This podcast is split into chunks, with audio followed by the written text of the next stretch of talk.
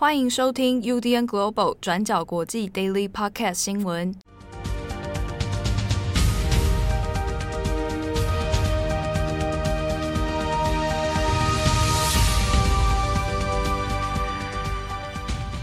Hello，大家好，欢迎收听 UDN Global 转角国际 Daily Podcast 新闻。我是编辑七号，我是编辑慧仪。今天是二零二二年二月二十二号，星期二。你在等这一刻很久了吧？我看你一直很想讲。没有，这不然你来讲一次，你来讲来会议。今天是二零二二年二月二十二号，星期二。好，这个今天蛮特别的日子啊哈。那什么日子？我们我们我们最后再来讲啊。首先第一条，我们还是要来讲一下比较重大的这个情势更新哦，就是俄罗斯和乌克兰的局势，那现在是确定升级了。那俄罗斯呢？那已经有入侵乌克兰。好，那我们这边要稍微讲一下它其中几个目前我们已知的这个现况，还有一些细节的讨论哦。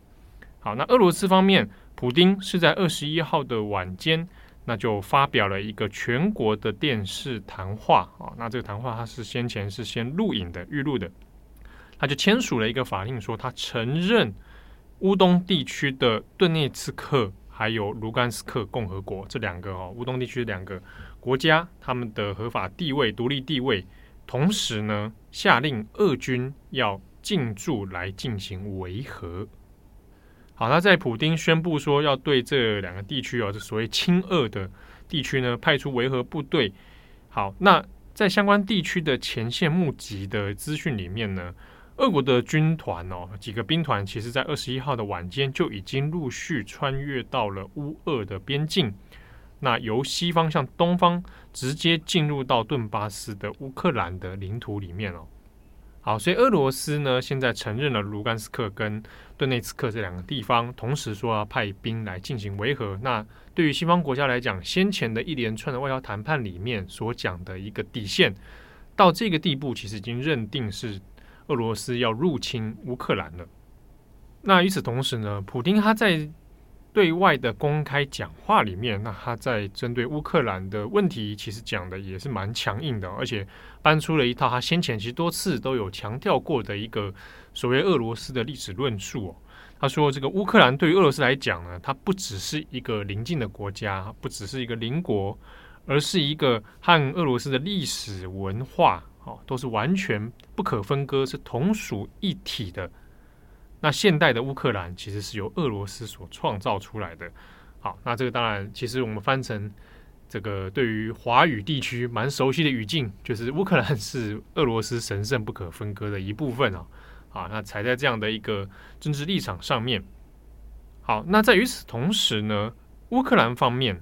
在俄军现在宣布要进入维和的这一个时间点呢，那泽伦斯基他也发表了电视谈话。那在这个电视谈话里面，其实他的态度也是蛮坚决哦，就讲到说要维护乌克兰的主权还有领土的完整，那是寸土不让哦。那泽伦斯基方面呢，现在是强调说乌克兰现在进入全军的最高戒备状态。好，那前线的部队。现在也都有收到了命令哦，不过这个命令并不是说直接来开战，而是说要坚守现在目前的阵地，然后不可以受到敌军的挑衅而贸然发动攻击哦。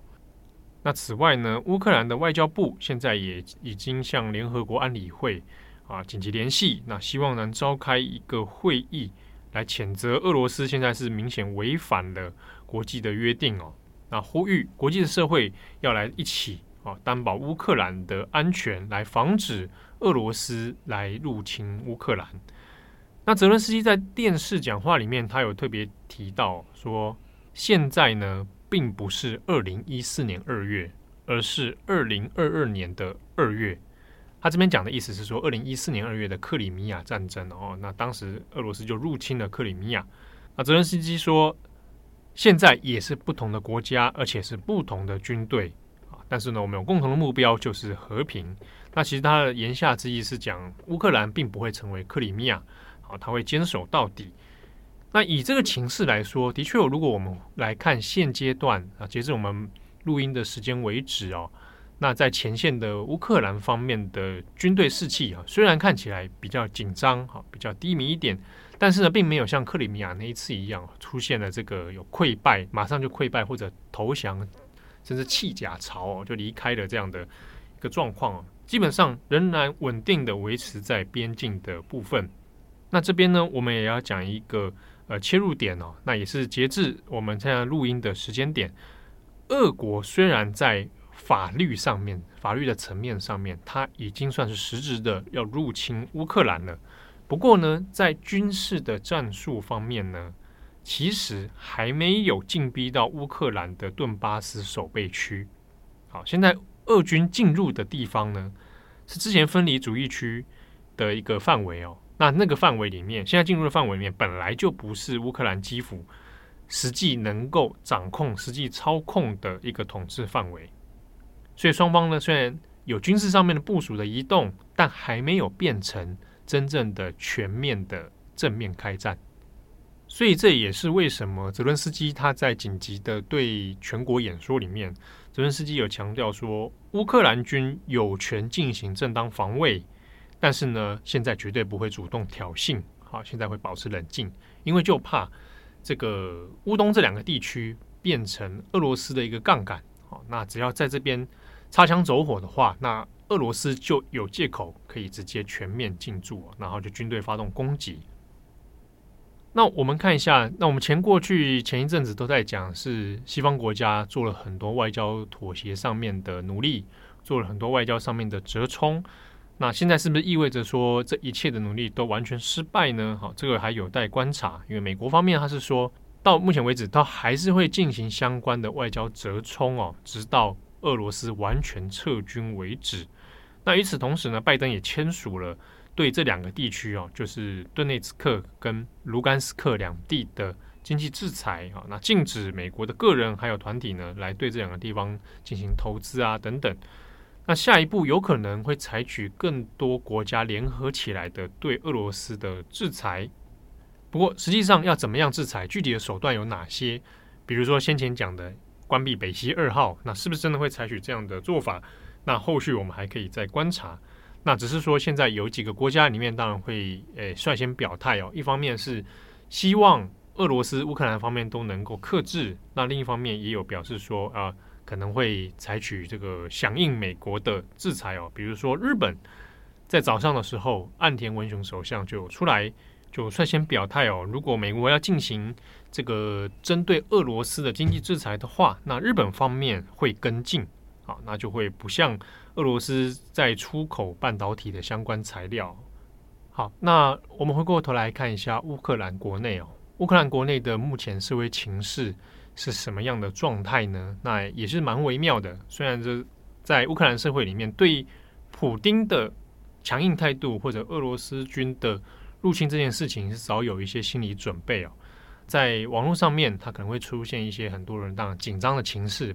好，那有关于这一次俄罗斯的情势升级，那相关的细节报道，欢迎参考今天的转角国际过去二十四小时。好，里面有针对关于乌克兰如何应对此次的军事升级，有什么样的做法，跟目前还有哪些观察的重点。好，那今天的第二则，我们更新一下缅甸的新闻。那大家可能还有一些印象，那联合国的最高法院荷兰海牙国际法院 （ICJ） 之前曾经审理过缅甸在二零一七年种族灭绝罗兴亚穆斯林的案子。那第一次开庭是在二零一九年，由翁山苏姬本人出席，然后为军方辩护。那在今年的二月二十一号，国际法院也举行了一场听证会。但因为我们都知道，翁山苏姬正在被军方囚禁，所以这一次就改由军方的代表出席。那随后，这也引发了相关的争议，那就是说，到底谁才是合法代表的争议。那像是缅甸的平行政府民族团结政府 （NUG） 就认为说，国际法院让军方出席，也就代表承认了军方的合法统治地位，但这是不对的，因为 NUG 这个民族团结政府认为自己才是缅甸的合法代表。我们先来整理一下这个案子的脉络，还有这一场听证会上所引发的争议。那罗兴亚穆斯林过去是生活在缅甸的洛开邦，那是当地的少数族群。那在二零一七年的八月，缅甸的军方就发起了对罗兴亚人的全面镇压，借此来报复罗兴亚人当时候武装袭击了警察。那这个事件到最后就导致数以千计的罗兴亚人被杀，那七十多万的罗兴亚人就逃到了邻国孟加拉，成为了难民。那这个事件在当时候也是震惊国际。那于是呢，非洲的穆斯林国家甘比亚就向荷兰海牙提出了这个种族灭绝罗兴亚的案子。那为什么是甘比亚呢？这个甘比亚其实是伊斯兰合作组织的成员国。那伊斯兰合作组织呢，主要呢是由中东、西非、北非等等大概五十七个国家所组成的一个国际组织。那我们从名称上面大概就可以知道，这个组织呢，就是跟伊斯兰穆斯林相关的，像是说他们会支持穆斯林的权益，还有民族权利等斗争这样子的一个问题。那所以在二零一七年的罗兴亚种族灭绝案之后，伊斯兰合作组织呢就推举甘比亚作为代表，向荷兰海牙告状，缅甸违反了国际公约《种族灭绝公约》。那缅甸跟冈比亚都是这个国际公约的缔约国，那所以呢，第一场的听证会是在二零一九年的时候举行，那由翁山苏吉亲自出席。那当时候，翁山苏吉就说，冈比亚针对缅甸所提出的这些指控呢，都是不完整，而且是具有误导性的。那翁山苏吉认为，虽然不能排除军方可能使用了不对等的武力，那他说，如果军方真的犯下了战争罪，那军方呢是会在缅甸的军事司法系统里面受到起诉。翁山苏吉当时候呢是为军方辩护，也因为如此让外界感到非常的震惊，也大大重挫了他身为人权斗士的一个形象。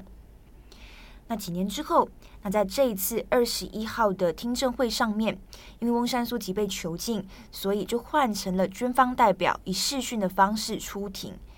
那同时呢，军方也在这一次提出了所谓的先决反对，英文是叫做 preliminary objection。那军方在这边提出先决反对的主张呢，就是认为。国际法院对这个案子没有管辖权，那借此来否定国际法院可以继续审理这个案件的能力或者是权限。那军方的律师代表也辩护，甘比亚没有提出诉讼的合法权利，因为国际法院呢只可以裁决国家之间的争端，那不适用于这一次的案件。那当然，军方的出席也引起平行政府、民族团结政府的不满。他们认为呢，自己才是合法的代表。同时，他们也提出说，他们想要撤回军方这一次向国际法院提出的先决反对主张。那希望呢，可以让国际法院继续审理这个罗兴亚的案子。好，那这个大致上呢，就是这场听证会上面的一些争议。那双方的争辩也在于说，到底谁才是合法代表？那在这一边呢，根据 The Guardian 的报道，也有人提出了一个不同的角度。那像是全球司法中心的主席就认为，他不相信军政府这一次的出庭会为军方提供合法性。那这个主席就认为，过去呢，军方很少因为自己的暴行而面临实质的后果。但现在跟二零一九年是不一样了。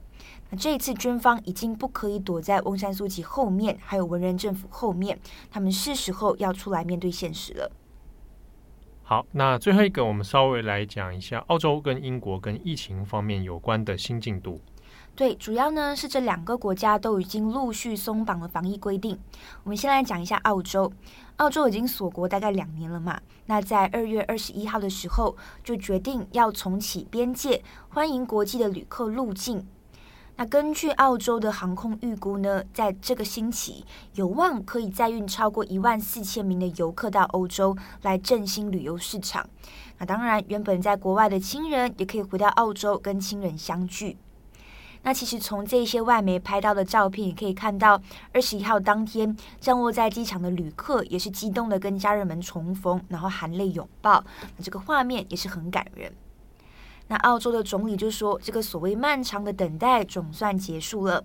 那在确诊人数持续下降，再加上疫苗的接种率算是已经达到与病毒共存的一个门槛之后，澳洲可以重新开放边境了。不过这当然还是有一些规定，像是说，假设你已经完整接种疫苗了，那么你入境澳洲之后就不需要再隔离。但是，假设如果你没有打过两剂的疫苗，你就必须要提供相关的豁免证明才可以入境，而且也必须要符合各州的隔离啊，还有检疫要求。那另一边呢，英国也是采取类似的措施。那首相强生在二十一号就表示，将会执行与病毒共存的一个计划，从二十四号开始呢，结束所有相关的防疫限制措施。那强生就指出，病毒不会消失。那政府呢，这一次也不是说宣布已经战胜疫情了，但是在过去两年的经验跟努力，已经让英国的民众们可以自我保护、恢复自由了。那所以在英国已经度过这个 Omicron 变种病毒的高峰期之后呢，英国可以慢慢回归正常生活了。那像是从四月一号开始呢，英国的政府也不再提供全民免费的病毒检测，那只会针对比较脆弱的人群来做免费的检测。那如果你有症状的感染者，可以自主决定是否要留在家中隔离。那另外呢，政府也不再建议你进入公共场所的时候必须要持有疫苗接种证明。那算是几乎松绑了所有的措施。那除了澳洲跟英国呢，正在计划松绑防疫规定的国家也包括纽西兰、日本还有以色列。那这一些国家呢，也正在讨论说要放宽边境规定啊，或者是解除疫苗的强制令，还有放宽社交距离措施等等，慢慢开始跟病毒共存的生活。好，那节目的最后，今天是二月二十二号，对，七号有一个节日要跟大家分享。现在今天很多二哎。对，好，没有啊。那个在日本今天是猫猫之日，嗯，Neko no hi，因为它是二二二，嗯，你你你，那还可以讲成喵喵喵，就猫咪的叫声。你刚才讲什么？哦，你说猫咪叫声，在日文写法会喵喵喵，OK，酿酿这样子，嗯、好，那所以就是二二二就会变成猫猫日，嗯。那这个猫猫日呢，其实是商人的阴谋。一九八七年的时候才设立的，嗯嗯、然后是日本的宠物食品公司 推推动的，所以就在这一天里面就要推推卖罐罐啊什么之类的。你说类似像双十一啊这种商人推动的一个节日，全国。对对对对，猫，然后刚好因为发音的关系，其实日本这种节日很多了，嗯，对啊，所以你看到如果假如今天去看日本的，其实有很多他们四大报啊，嗯。今天都还会有特别的专区，就是今天是猫之日，然后就有很多跟动物、猫相关的新闻，但都是蛮严肃的啦。就比如说讨论动物跟人的关系啊，或者是流浪动物问题啊，哦之类的。但同时呢，今天“妮妮妮”这件事情，它也“二二二”这个东西，它也可以发音成“宁宁宁”，什么意思？忍，忍者的忍。哦，所以其实今天也是忍者日。原来如此，是不是很无聊？好像个偶机上在那边讲什么讲古啊？你这在推崇那个商人的阴谋，我这边推崇一个不是商人阴谋的节日。我刚刚有查到，你知道八月一号是什么节日？八月一号，嗯、我我跟人家讲二月嘞，八月一号是什么节日？没有啊，我给大家一个期待啊。多久啊？你的生日啊？那个、不是，那个是国际懒惰日。国际懒惰日，对，很糟哎、欸，这是什么？我觉得这很好啊，鼓吹大家放松。国际懒惰日，那么不上进，但是来由不可考，我不知道你发明的吧？那个网上自己讲的。八月一号是狮子座，处女座吧？我不知道。狮子座啦，我没有概念、欸。我们两个最后为什么会变成这个这样子？好的，那祝福大家这个国际猫猫日快乐，猫猫日快乐。好，那有关很多国际新闻的详细细节，欢迎参考我们转角国际的网站。我是编辑七号，我是编辑会议，我们下次见，拜拜，拜拜。感谢大家的收听，想知道更多详细内容，请上网搜寻“转角国际”。